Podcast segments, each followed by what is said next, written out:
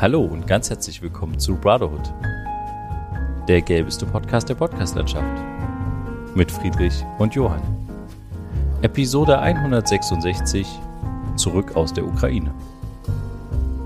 Ja, hallo Friedrich. Hallo Johann. Ich begrüße dich ganz herzlich und wir begrüßen natürlich auch unsere ZuhörerInnen da draußen in der weiten Welt und wir haben heute einen speziellen Gast. Mhm. Und zwar haben wir heute die Feuerwehr da. nee, wir haben tatsächlich den Moana da. Moana, herzlich willkommen. Hallo, herzlich willkommen. Freut uns, freut uns sehr, dass du da bist Ja, mich auch. und dass wir den Weg auf deine Couch gefunden haben. Mhm. Äh, wir wollen mit dir sprechen und mit dir ein bisschen reden und zwar, weil du in der Ukraine jetzt neulich warst und bist letzte Woche wiedergekommen. Und das äh, Thema ist ja jetzt überall präsent und interessiert uns auch tatsächlich sehr und deswegen wollten wir einfach mal mit dir sprechen. Ich stelle dich mal ganz kurz vor.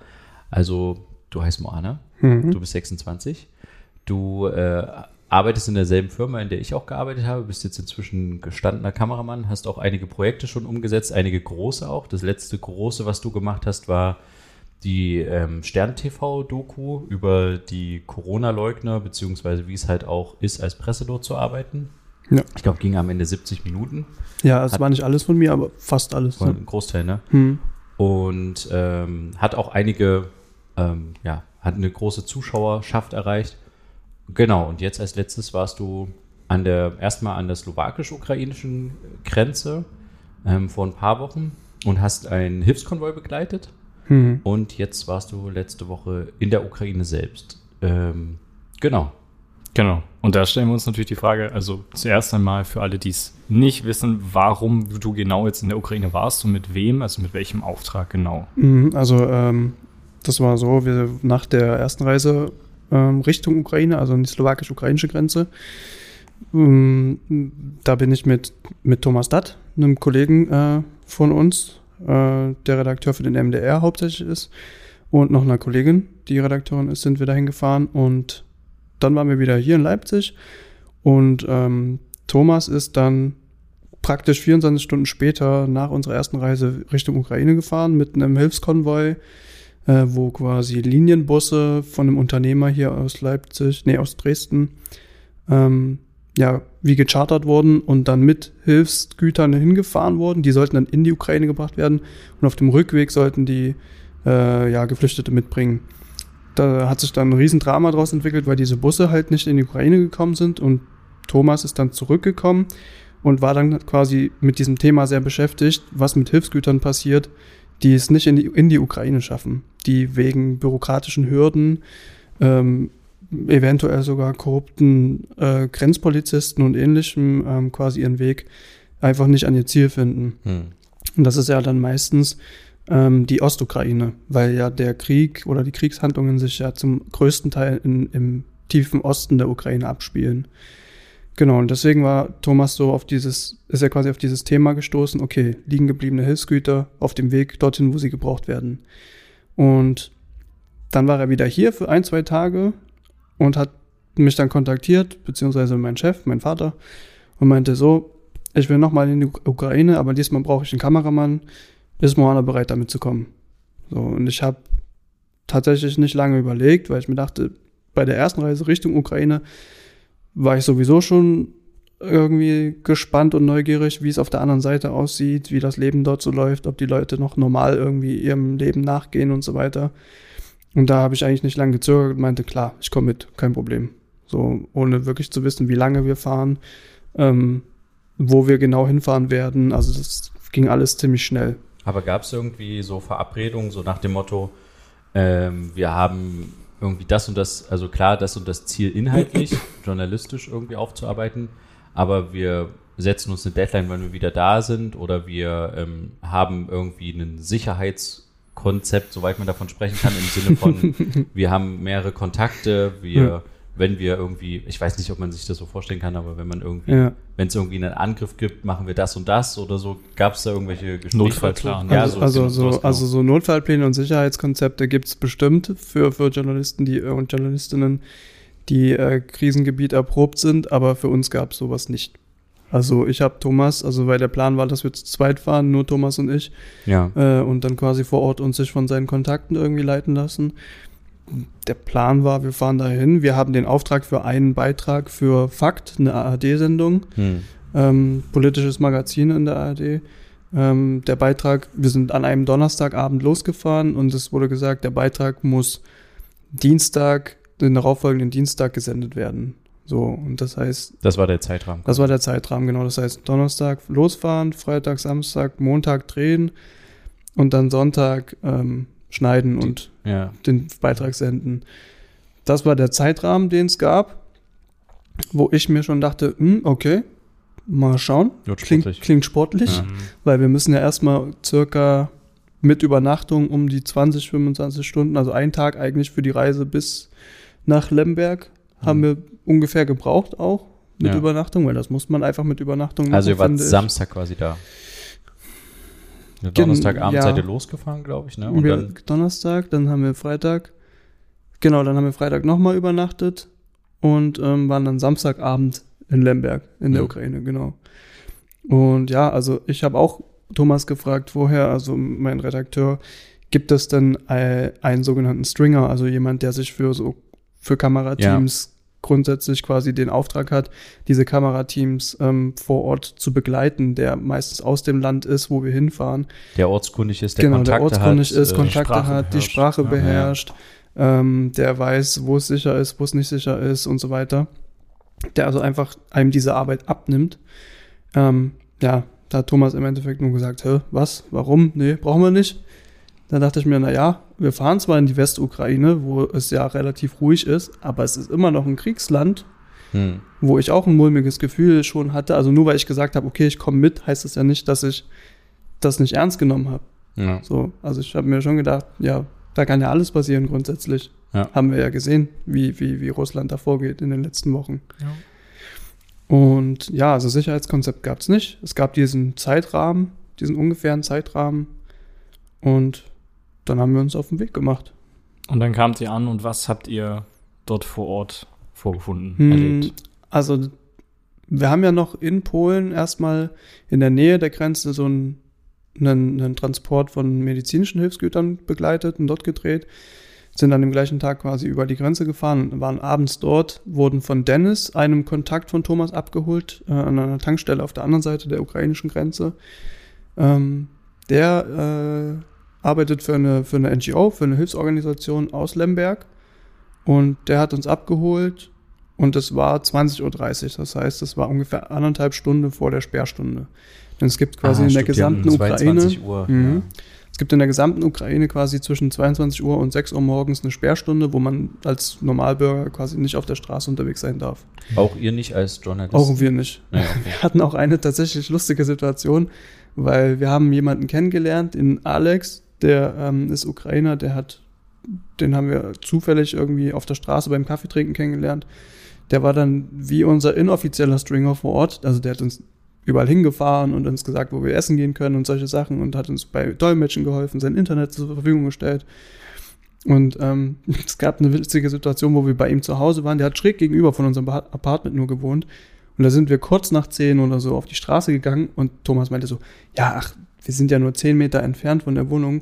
Hier wird schon nicht gleich die Polizei vor der Tür stehen. Wir kamen auf die Straße und tatsächlich stand direkt vor der Haustür einfach irgendwie vier bewaffnete Polizisten mit Kalaschnikows und, und waren so, where, where are you going? Wir, so, "Na, wir wohnen gleich hier. Und ich so, okay, hurry up, go home.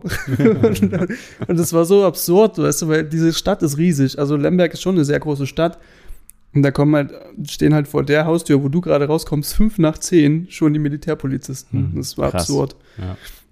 Ja, auf jeden Fall ähm, sind wir mit Dennis 20.30 Uhr ungefähr an dieser äh, Tankstelle losgefahren. Und es hat nicht lange gedauert, da hat man schon die ersten Blockaden gesehen. Also so Straßensperren, mit, wo man kontrolliert wurde, mit Soldaten, mit, mit Kalaschnikows, die da standen und ähm, Sandsäcken, so Sandsackburgen äh, mit Tarnnetzen und Panzersperren und, und das war seltsam, weil diese die Soldaten und die, diese Sandsäcke haben mir erstmal nicht so ein mulmiges Gefühl gemacht, aber es waren diese Panzersperren. Aus Mhm. irgendeinem Grund diese Panzersperren waren ja, vielleicht kennt man das so aus, äh, aus Bildern und ja, so. aus Bildern, aber Hm. für mich auch viel so aus, aus so Videospielen. Ja. Weil für mich war das so ein, so ein Bezug so zu so einer anderen Welt, Hm. Videospiele, wo ich so dachte, krass, das kenne ich nur aus COD. So Das- surreal. Ja, extrem surreal, halt diese Teile in echt zu sehen. Aber habt ihr schon mal verstanden, was diese Panzersperren eigentlich wirklich machen? Weil die sind ja, also ich habe nur mal einen Beitrag gesehen, wo die die zusammengeschweißt haben irgendwo Mhm. in der Ukraine. Und das sind ja einfach nur so Stahl-Xe. Genau. Äh, Mhm. Aber die heben die ja auch einfach mit einem Kran an. Warum kommt da nicht Mhm. einfach jemand und hebt das Ding weg? Oder warum kann der Panzer das nicht wegschieben? Das ist ja jetzt nicht schwer oder so. Also ich habe die Funktion dieser Panzersperre irgendwie noch nicht so ganz Habe ich mich jetzt noch nie mit beschäftigt. Ich, auch ich nicht. ich weiß es nicht. Also die Ukrainer transportieren es ja auch irgendwo hin. Warum kommt da Ja. nicht jemand an und transportiert es dann einfach zur Seite? Na, weil es extremer Aufwand ist vielleicht. Also es soll wahrscheinlich Mhm. einfach nur verhindern, dass da Fahrzeuge langkommen, Hm. nehme ich mal an. Okay, ja, egal. Ja. War, war nur, hat mich gerade. Ja, also Ja. Äh, quasi die, die Panzersperren waren das, Genau, die dich so das, das, die haben mich so ein bisschen stutzig gemacht. Und dann gab es so auf dem Weg nach Lemberg mehrere kleinere äh, Blockaden sozusagen, Blockposts. Und dann in Lemberg war so der erste richtig große Blockpost, also wo du wirklich mehrfach kontrolliert wurdest auf dem Weg dadurch. Dein und Fahrzeug. aussteigen musstest. Nee, nee, aussteigen musste man nicht, weil Nee. es waren sehr viele Fahrzeuge, die da reingefahren sind. Also es, wir wurden zwei oder dreimal kontrolliert, dann wurde die, mussten wir alle Scheiben runter machen, es wurde mit den Taschenlampen reingeleuchtet, musstest deinen Reisepass hochhalten, dann haben die kurz geschaut, okay, das bist du auch wirklich. Ähm, ein, ein, zwei Mal haben die auch in den Kofferraum geschaut, aber Ihr musstet nicht die Sachen auf, Nee, auf, tatsächlich auf die nicht. Straße stellen und nee, die nee. Also das fand ich auch interessant, weil Thomas vorher meinte, ja, wir werden wahrscheinlich Probleme damit kriegen, dass wir eine große Kameratasche dabei ja, haben. das hatten Eben, wir ja, als genau. ich mit ihm in Bosnien war. Mhm. Da hatten wir genau das Problem, dass wir reingefahren sind, auch nachts, und dann haben die halt unser ganzes Auto aufgemacht Mhm. und die Kamera. Und dann haben die gesagt, nee, ihr habt kein Carnet, Ausfuhrpapiere und so ein Ja. Zeug. Und deswegen dachte ich, habt ihr das jetzt auch das Problem, weil ihr ja auch in Nicht-EU gefahren nee. Das war genau das, was Thomas befürchtet hat. Ja. Ähm, deswegen wollte er auch unbedingt, dass wir so klein wie möglich reisen, was das Equipment angeht. Ähm, aber tatsächlich haben wir gar keine Probleme gehabt. Also weder an der ukrainischen Grenze, wo Ja. wir auch eine Zollkontrolle machen mussten. Die haben nur einmal in den Kofferraum geguckt, meinten, ah, seid ihr Journalisten? Und so, ja, okay. Kofferraum zu, losgefahren. Hm. Und dann selbst in Lviv haben wir zweimal einen Kofferraum aufgemacht, haben die auch zweimal gefragt, ah, okay, was, was ist das hier? Und die sind, erst sind deutsche Journalisten. Ja, okay, bumm, fahrt weiter. Ja, vielleicht liegt das halt einfach daran, weil die andere Probleme haben. Ja, glaub ich auch. Also, Also, weil wenn die jetzt uns irgendwie da auseinandernehmen, dann halten die halt auch irgendwie hunderte andere Fahrzeuge auf, Mhm. die halt irgendwie 21 Uhr, eine Stunde vor der Sperrstunde noch nach Hause müssen. ja. Ähm, ja, war wahrscheinlich vielleicht sogar unser Glück, dass wir so spät da waren. Und dann seid ihr da in, also die Hotels haben ganz normal offen und ihr seid da einfach in ein Hotel genau. Also, also Dennis hat uns auch auf dem Weg nach, nach Lemberg erzählt, ja, in Lemberg kann man manchmal vergessen, dass Krieg ist. Mhm. Weil das Leben geht ganz normal weiter. Also Ja. die Menschen gehen normal zur Arbeit, die Kinder gehen normal zur Schule.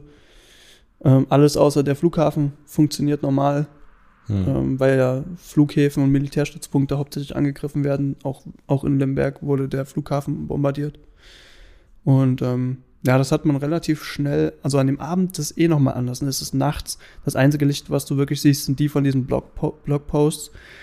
Ähm, du weißt nicht, und kannst nicht so richtig einschätzen, okay, neue Stadt, hier war ich noch nie, es sieht alles irgendwie neu aus. Und tagsüber denkst du, okay, hier ist ganz normales Leben. Hm. Die Leute laufen ganz normal rum. Es, es, fühlt, es fühlt sich nicht irgendwie bedrohlich an oder sowas. Bis auf die Soldaten mit Kalaschnikows. Bis auf die Mhm. Soldaten mit Kalaschnikows, die eigentlich an jeder Ecke rumlaufen. Mhm. Aber die laufen dann auch tagsüber in der Innenstadt Genau. irgendwo rum. Die laufen auch überall rum. Also die sind dann auch in Einkaufszentren oder in, in, in größeren Supermärkten oder auf Plätzen und laufen da Patrouille, kontrollieren tatsächlich auch Leute, die die irgendwie verdächtig finden.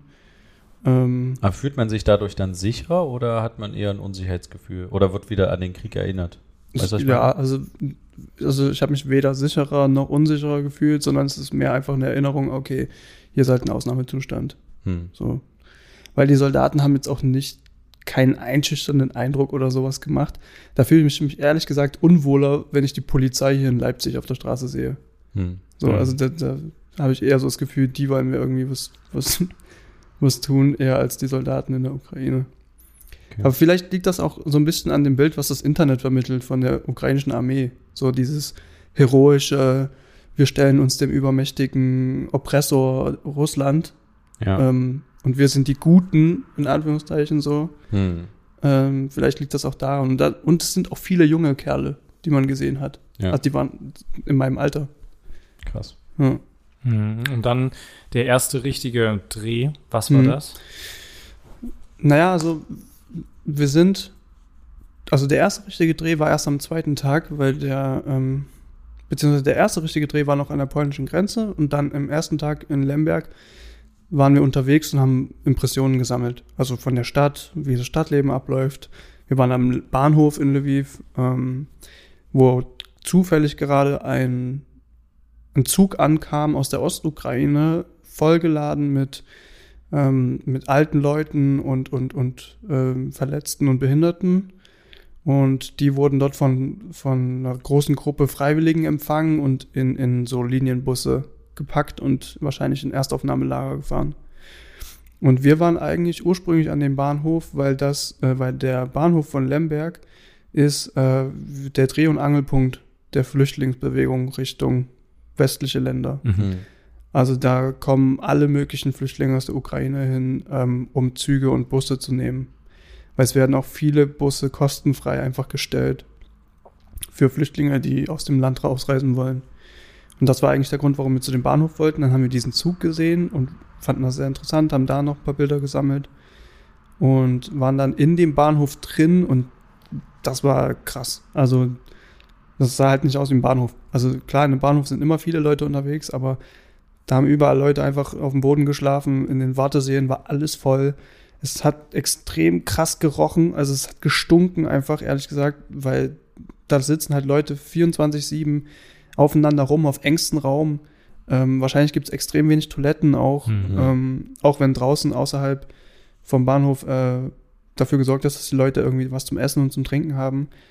Aber ja, das war, äh, ich fand es echt irgendwie eine, eine degradierende Art und Weise, irgendwie da die Menschen warten zu lassen. Also das fand ich schon grenzwertig auf jeden Fall. Habt Worauf, Ach, Entschuldigung. genau, worauf haben die gewartet? Haben die Ja. gewartet, dass die Bekannte die abholen? Weil das gibt's ja Mhm. auch, die Mhm. sie dann bei ihnen unterkommen oder dass es, dass sie von einer Also ich, ich glaube, die Leute, die dort in dem Bahnhof waren, haben eher darauf gewartet, dass, dass sie irgendwie das Go kriegen, um in den Bus zu steigen oder, Okay. oder, oder in einen Zug zu Ja.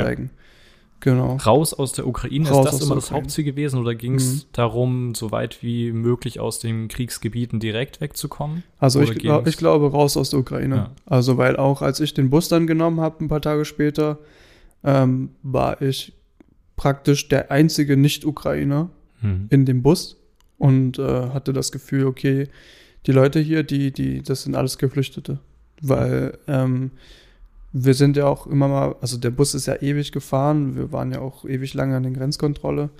Und an jeder Tankstelle, wo wir gehalten haben, waren auch riesengroße Zelte aufgebaut mit Nahrung, also mit, mit warmem Essen und Getränken und Kleidung. Und die Leute aus dem Bus, die haben sich alle daran bedient. Hm. Also bin ich davon ausgegangen, okay, die, das sind wahrscheinlich Leute, die gerade irgendwie flüchten. Und es waren hauptsächlich Kinder. Und genau, Frauen. das waren hauptsächlich Kinder und Frauen. Oder halt Männer über 60. Ja. Die dürfen ja auch ausreisen. Hm. Oder was ich auch äh, mitbekommen habe, ist, dass Männer mit mehr als drei Kindern dürfen auch ausreisen. Achso, Ah, okay. okay. Ja, Hm. genau. Ist aber auch sinnvoll. Hm, ja, klar. Ja. ja. Und ähm, wie ist es da? Aber warte, die Ja. Ursprungsfrage war der erste richtige Dreh. Ja, stimmt. Genau. Ja, genau. Ja. Impressionen sammeln. Ja, das war Impressionen sammeln. Ja. Aber der, das, da wussten wir nicht, ob, also ich zumindest wusste nicht, ob das relevant für den Beitrag ist, weil es da ja eigentlich um die Hilfsgüter ging. Und das war quasi Sonntag? Oder müsste ja Es muss Sonntag gewesen sein, genau. Das heißt, ihr hattet eigentlich dann nur noch einen Tag, Montag, Zeit zu drehen und Dienstag Genau, musst ihr schon alles ja. hochladen. Genau, schneiden. genau. Ja, okay. Montag haben wir schon alles hochgeladen und dann äh, Dienstag geschnitten.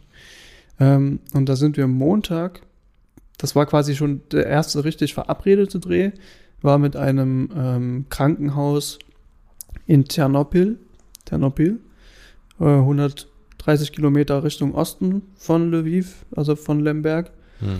Und die Information, die wir hatten, bevor wir dahin gefahren sind, war, dass die Kampfhandlungen ungefähr 100 Kilometer von Ternopil ungefähr schon stattfinden sollten. Mhm. Also ihr seid näher zum Genau. eigentlichen Geschehen gefahren. Wir sind näher zum eigentlichen Geschehen gefahren.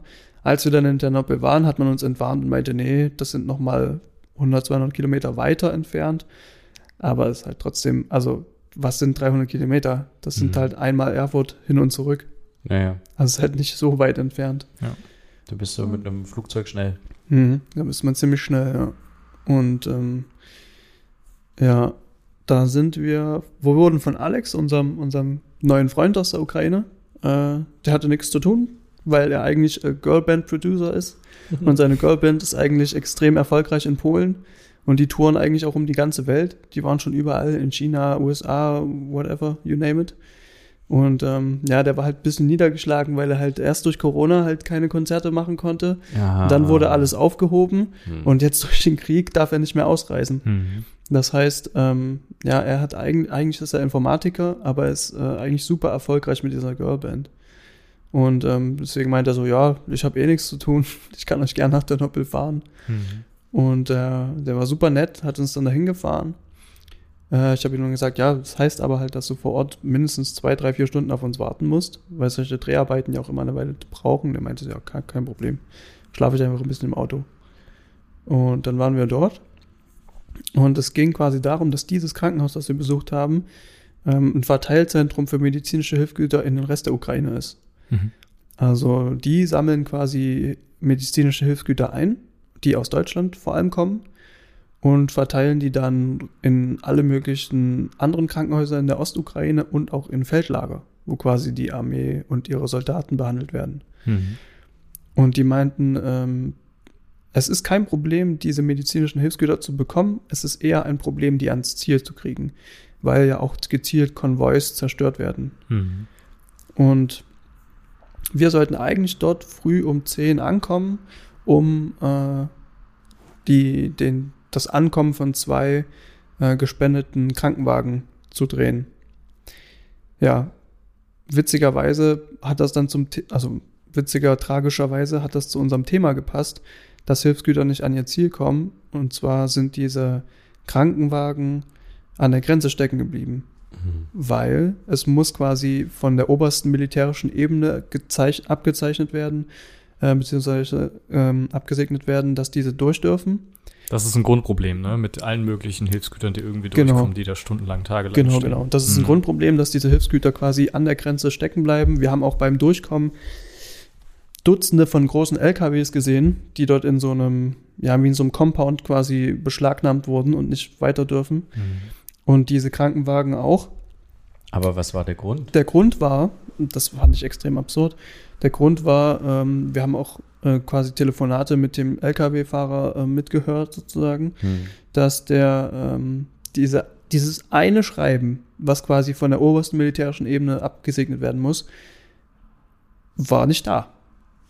Also es war einfach nicht da. Es ist, das war alles, was man uns sagen konnte. So, dieses Schreiben ist nicht da. So, und der Krankenhausdirektor, mit dem wir den halben Tag verbracht haben, der meinte, nee, wir haben das, wir haben uns persönlich darum gekümmert, dass dieses Schreiben so bald wie möglich bei diesem Fahrer ankommt. Hm. Wir haben das hier gezeichnet, die oberste militärische Ebene, die haben das abgezeichnet und jetzt ist es weg. Mhm. So, also da frage ich mich, wie kann das passieren? Also, weil, wenn es, wenn es eine E-Mail ist, dann existiert ja diese E-Mail irgendwo im Internet. Also, die kann ja nicht einfach, eine E-Mail verschwindet ja nicht. Ja. Die muss ja irgendwo in irgendeinem Fach von irgendjemandem muss die ja sein. Und wenn es eine E-Mail ist und die irgendwie verschwunden ist, dann schicke ich die halt nochmal. Aber warum lässt man so, also ich verstehe schon, dass, dass das Land an sich sagt, hier, wir können jetzt nicht wahllos alles reinlassen, wir müssen trotzdem noch so Zollkontrollen und sowas machen, weil es könnte ja auch sein, dass der Feind einen infiltrieren will in irgendeiner Form oder so. Aber das sind ja jetzt eindeutig keine militärischen Güter, Hm. diese Krankenwagen. Warum lässt man solche humanitären Sachen nicht einfach per Sichtkontrolle an der Grenze einfach durch? Hm. Weil Ja. die einen Bestimmungsort haben? Hm. Ja, das Ja. war genau das, was wir auch irgendwie äh, gefragt haben. Oder beziehungsweise Thomas gefragt hat. Das ist ja auch ein übelster Aufwand für diese oberste militärische Ebene, wenn die ständig Ja. irgendwie, ach, da kommen noch mal zwei Krankenwagen hier und da noch einer. Also es ist, Ja. Ja, haben wir uns auch gefragt, aber so, so eine, eine richtige Antwort darauf haben wir tatsächlich auch nicht bekommen. Also, okay. weil wir sind ja auch davon ausgegangen, okay, hier kann man kurz mal reingucken an der Grenze, was da drin ist. Ja. Ah, okay, es sind zwei Krankenwagen, wo sollen die hin? Dort und dorthin. Und im, im, im schlimmsten Fall kann man ja noch den Krankenhausdirektor anrufen. Ja, genau. Und fragen, hey, hast du zwei Krankenwagen bestellt? Ja, läuft. Genau. Ja. Ja, dann- und kann kann man sagen, ich meine, selbst wenn der am anderen Ende sagt, ich bin der und der und man glaubt ihm nicht, kann man das schnell googeln, Hm. wer der ist. Und also, ne, wir stellen uns das jetzt so einfach vor, ja. aber ich glaube, es kann so einfach sein.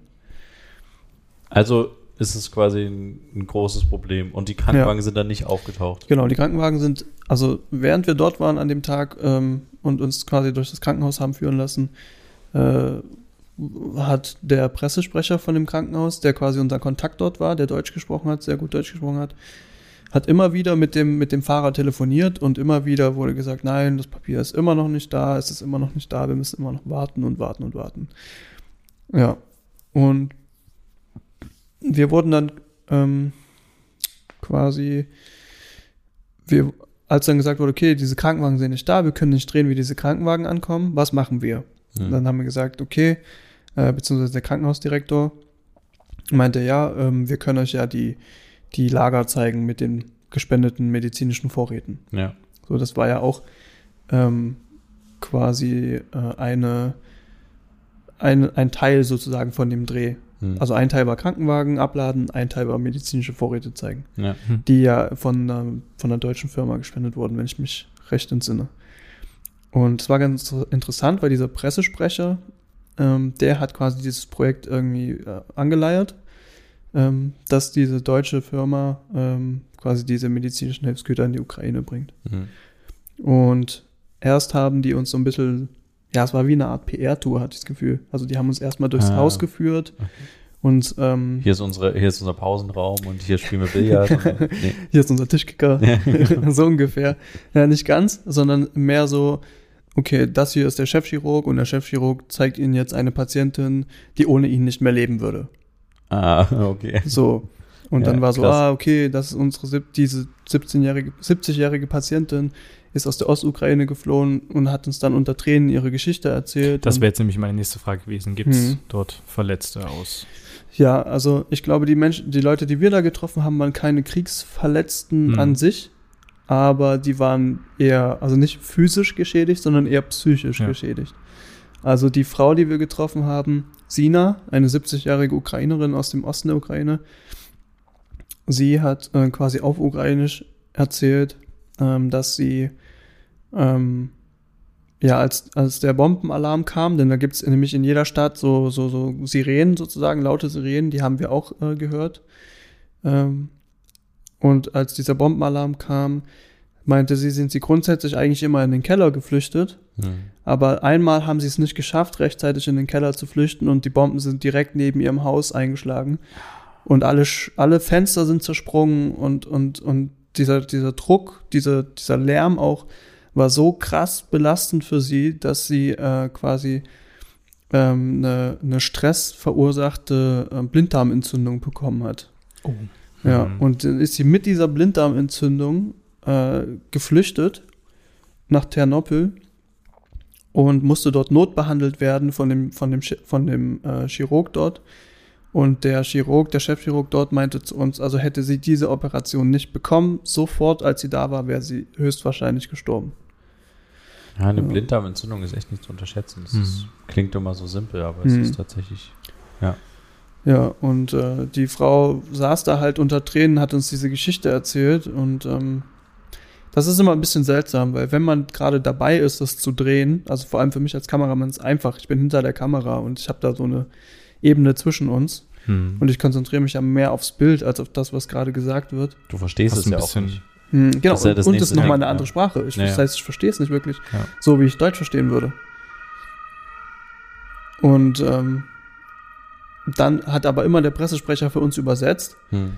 Und ähm, wenn ich dann abends quasi im Hotel war und mir das Material angeschaut habe und dann nochmal gehört habe, klar gehört habe, was sie gesagt hat, dann hat einen das nochmal ein bisschen anders berührt, auf jeden Fall. Das bedeutet vor Ort direkt beim Dreh, auch wenn du die Übersetzung mitbekommen hast, äh, konntest du es nicht richtig realisieren bzw. verarbeiten, sondern es ging dann am Abend im Hotel. Ja. Genau, ja. Also Mhm. das war auch schon bei dem, bei der Fahrt in die Slowakei so, wo Mhm. wir ja viele, viele extrem traumatisierte Leute getroffen haben, war es eher erst so im Hotel oder dann sogar später hier in Leipzig so, dass ich mir gedacht habe, boah, krass, das haben die uns vor Ort erzählt.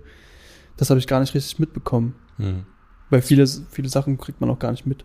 Ja, ja. Mhm. Also- Also es muss auch ein komisches Gefühl sein, wenn man im Kriegsgebiet unterwegs ist und dann am Abend ins Hotel geht. Ja, Wenn man absolut. vorher in, Na, hattest, das ist eigentlich ein interessantes Ding, was ich dich auch fragen wollte. Ähm, hattest du das Gefühl, dass du gerne, also dass du helfen willst in der Situation? Also, f- weil ich kenne das tatsächlich äh, auch, als ich mit Thomas unterwegs war, dass es dann auch immer schwierig war, ähm, hilft man jetzt den Leuten in der Situation oder nicht? Ähm, kann man denen überhaupt helfen? Also hattest du auch so ein, so ein Hilfsgefühl irgendwie Hm. so? Oder, oder war Hm. das nicht so, weil die Hilfe schon sehr großflächig da war, wo ihr wart? Oder Also ich sag mal äh, so. Ähm, also ihr habt ja jetzt keine schwer Verletzten gesehen, die ja, vor euren nee, Augen. nee, haben wir nicht. Ja. Also in der Slowakei äh, an der Grenze hatte ich eher das Gefühl, helfen zu müssen. Oder halt in, ich glaube, es ist ganz menschlich, in einem drin dieses Gefühl zu haben. So da zu stehen, sich zu denken, Alter, was mache ich hier? Ich sollte eigentlich die Kamera beiseite legen, weil das hilft niemandem. Ich Mhm. sollte hier selber mich mit anpacken und wirklich helfen. Hm. Und äh, noch schlimmer hat, das, Gefühl- hat einen das Gefühl eigentlich ähm, gemacht, dann von dort wegzufahren.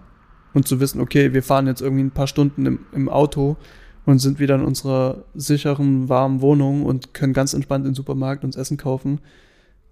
Und das war eigentlich das noch schlimmere Gefühl, wieder in Leipzig zu sein und zu wissen, okay, dort passiert gerade genau das, was wir die letzten Tage miterlebt haben, immer noch am Stück. Mhm. Jeden Tag, den ganzen Tag für die nächsten Wochen, Monate. Und ihr habt das Privileg hinzufahren, was aufzunehmen und wieder nach Hause zu fahren. Genau, und dabei, unser Job ist ja nicht mal wirklich schwer, ne, Mhm. sage ich mal so. Also wir Ja. fahren hin, stellen ein paar Fragen, drehen ein paar Bilder und dann entstehen daraus geschnittene Bilder, die sich irgendwelche Leute im Fernsehen angucken und dann, ja, vergisst die Welt im Endeffekt das auch ganz schnell wieder.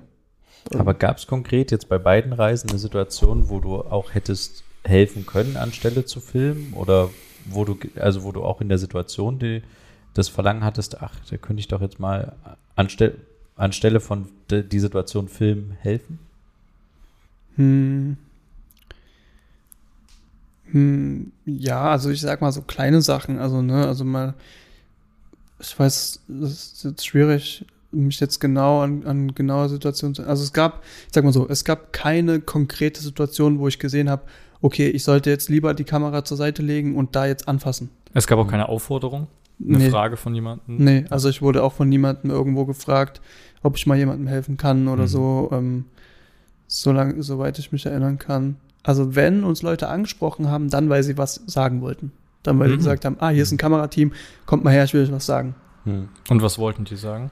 Ähm, so in der Ukraine war das weniger so, in der Slowakei war das eher so. Da hatten wir dann am ersten Tag, wo wir zurückkamen von der Grenze und auch schon, also auf dem Weg zum Auto waren, kam so ein großer Typ auf uns zu, so ein groß, großer, glatzköpfiger, äh, 100, 150 Kilo Mann, meinte so auf, auf, auf Russisch so, kommt her, ich will was in die Kamera sagen, kommt her.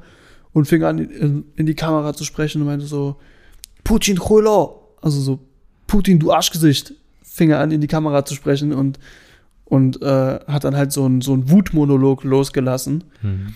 Und so, solche Situationen hatten wir ein paar Mal. Das ist so, auch, auch so ein Truckfahrer, den wir an der, bei der Ukraine-Reise an der ukrainischen Grenze getroffen haben, wo wir die Truckfahrer nachts befragt haben, was sie da machen, die ja Mhm. schon seit Wochen auch feststecken, weil die nicht weiter können. Krass.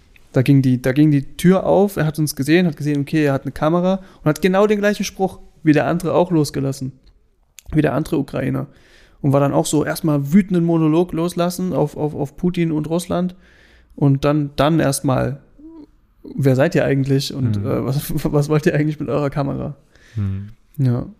Also es gab viele Leute, die quasi ähm, ihre Wut loslassen oder rauslassen mussten und uns als Ventil gesehen haben. So und unsere Kamera.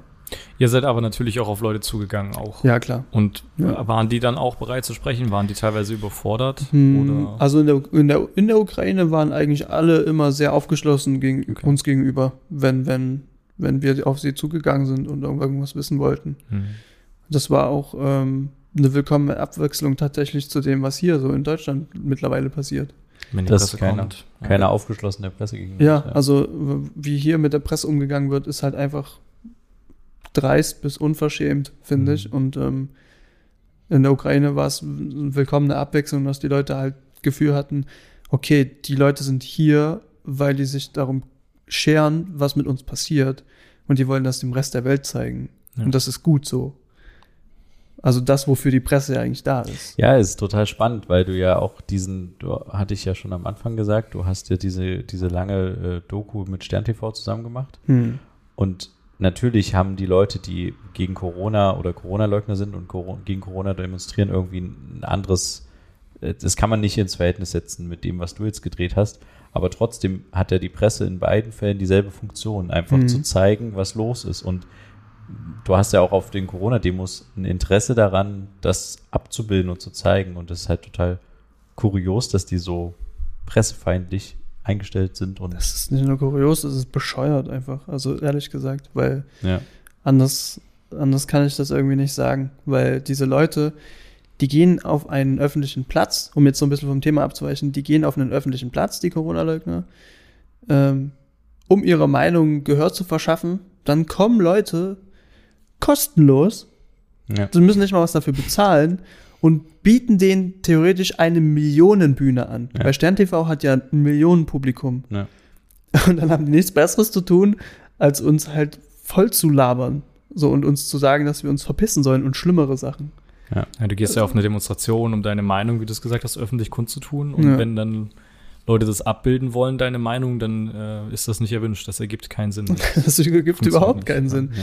Und deswegen war es halt äh, super schön zu sehen, dass in der Ukraine genauso wie in der Slowakei die Menschen uns echt zum Teil einfach rangewunken haben, gesagt haben, hier, film mal das, film mal das und Ja. so. Und das war, da hat es auch blöd, das irgendwie in diesem Kontext sag, sagen zu können, aber es hat Spaß gemacht, meine Arbeit dort der frei nachzugehen. Weil die Wertschätzung einfach Genau, es war eine Wertschätzung da. Eine Ja. Wertschätzung, die nicht mal die von deinem eigenen äh, Sender, der dich beauftragt, gefühlt nicht mal kommt, Hm. aber von den Leuten vor Ort definitiv da war. Die Ja. sind froh, dass ihr da seid, um alles Ja, zu zeigen. genau. Schön. Aber äh, noch, eine, noch eine Frage. Wie, wie ist es denn dann ausgegangen? Also ihr habt die, die Krankenwagen sind nicht gekommen, ihr Mhm. seid rumgeführt worden durch das Genau. Krankenhaus Ja. und ihr habt die, die Frau getroffen. Und Mhm. wie ging es dann weiter? Dann haben wir noch eine, eine, andere Frau getroffen, die äh, Ex-Leistungssportlerin ist oder Leistungssportlerin ist, irgendwie Schwimmerin, die auch irgendwie durch den, äh, durch ihre Flucht quasi Stress äh, induziert, ähm, ja, körperliche Schäden auch davon getragen hat. Also irgendwie, sie hatte, glaube ich, Rücken, starke Rückenbeschwerden, die wurden durch den Stress und durch das, das viele Rennen und so irgendwie noch verstärkt. Hm. Ähm, sie ist mit ihrem, mit ihrem Partner geflüchtet. Die haben wir noch kurz kennengelernt. Ähm, das war aber eine, junge, relativ junge Frau. Und dann wurden wir quasi in das, ähm, hat man uns gesagt, ja, wir können euch ja jetzt noch das medizinische Lager zeigen. Und ich, ich habe mir natürlich vorgestellt, ja, okay, ist halt ein großes Krankenhaus, es wird wahrscheinlich irgendwie eine Halle sein, die gut gesichert ist. Ja. Vielleicht sogar noch mit Soldaten davor, wer weiß, weil das sind ja medizinische Güter im Wert von, von Hunderten von Tausend von Euro. Hm. Weil da ist ja alles dabei. Da ist ja Medizin, also wirklich hochgradige, äh, gute Medizin, Verbände, Spritzen, alles Mögliche. Also im Endeffekt alles, was ein Krankenhaus braucht. Und äh, dann wurden wir halt von der Verantwortlichen vom Lager sozusagen dahin geführt, auch so eine, so eine ukrainische, äh, fast schon Omi, so eine ältere Dame Hm. und über so einen, über irgendeinen so einen Hinterhof, was hätte halt auch der nächstbeste Hinterhof irgendwie hier sein können.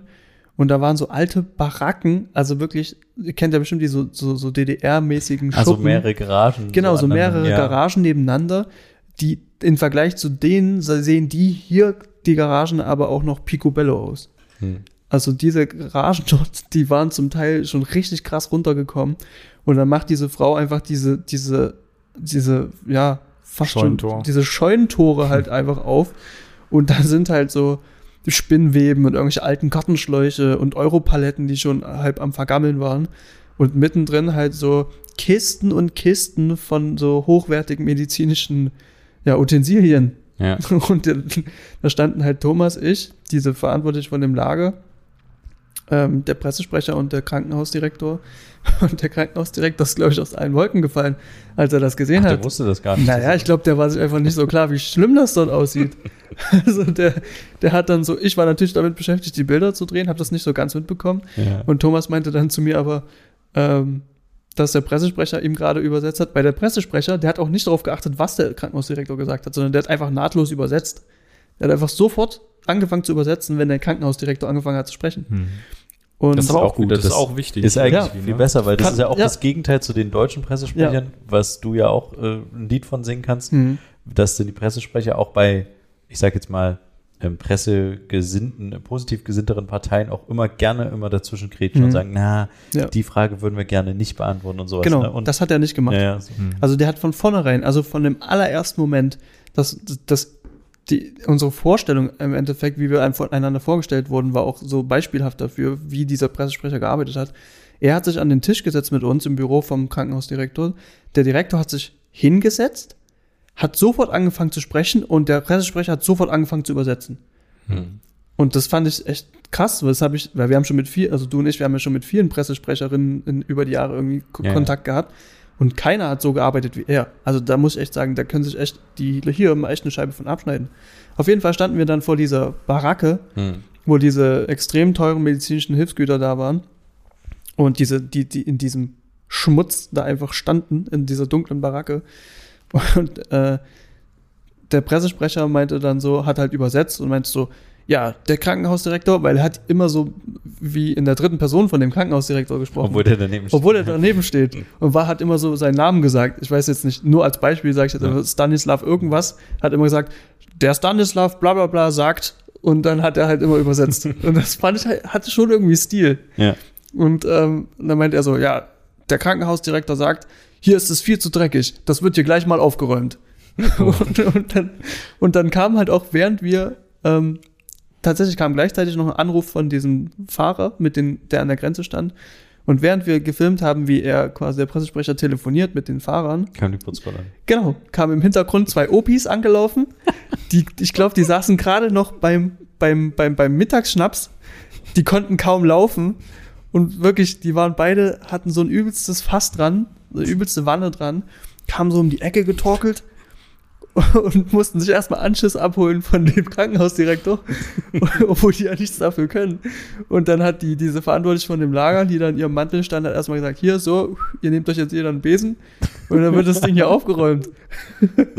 Und musstest du dann die Bilder nochmal filmen? Weil, das, weil das ja mit Spinnweben gefilmt Nö, ist? nö, das, das war egal. Das Ja. war, das war, das, also das war definitiv der authentischste Krankenhausdreh, den ich je hatte. da wurde nichts zweimal gemacht, da wurde alles Ja, ungeschnitten gezeigt. cool. Das war echt gut. Aber vielleicht war es ja auch Tarnung, das in die Garagen zu werfen, das, das damit kann, die Russen das, das kann halt finden. wirklich sein. Also es kann wirklich sein. Weil äh, das, das richtige Lager sozusagen, was die uns dann gezeigt haben, war im Endeffekt wie der Keller vom, vom Krankenhaus. Hm. Weil diese Baracken, die waren quasi wie, das war ja ausgelagert vom Krankenhaus sozusagen und ein paar Meter weiter in einem zweiten Krankenhausgebäude äh, waren dann ähm, das richtige Lager sozusagen. Ah, da waren dann noch so äh, Geräte medizinische. nee, nee, das waren auch so Nee, diese Kisten, Ah ja, okay. aber ähm, noch ein paar mehr.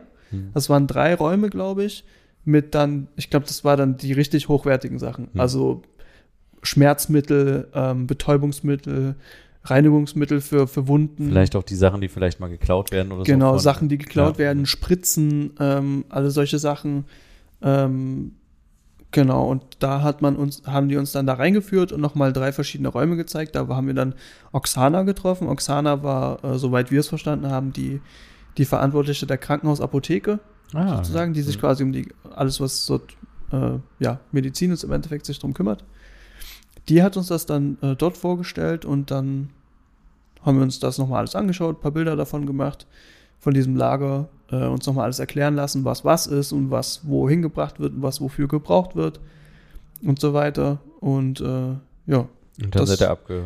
und dann sind wir abgedüst. Also, Aber aus dem Ort auch gan- äh, selbst oder nur vom Krankenhaus? Na, das war ganz interessant, weil natürlich, ähm, also was auch untypisch war für so einen Krankenhausdreh, war halt, dass der Krankenhausdirektor persönlich uns Ja, ja. dort sich irgendwie vier, fünf Stunden seiner Zeit opfert in der Kriegszeit, Mhm. wo er wahrscheinlich alles andere hätte machen können, was viel wichtiger gewesen wäre, als uns da rumzuführen. Mhm. Aber er hat sich die Zeit genommen, uns da rumzuführen, uns alles zu erklären, alles, also war extrem geduldig, war in keinem Moment so, ja, okay, wir müssen jetzt mal auf die Uhr gucken.